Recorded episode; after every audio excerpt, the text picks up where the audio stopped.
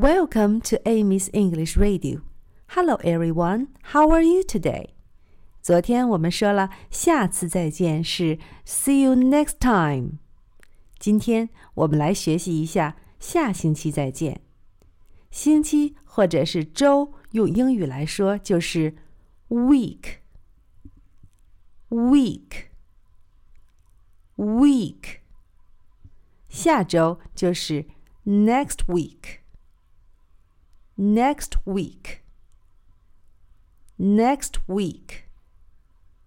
那么下周再见，或者是下星期见，就是 see you next week。See you next week. See you next week. 小朋友们，今天是星期六啦。See you next week.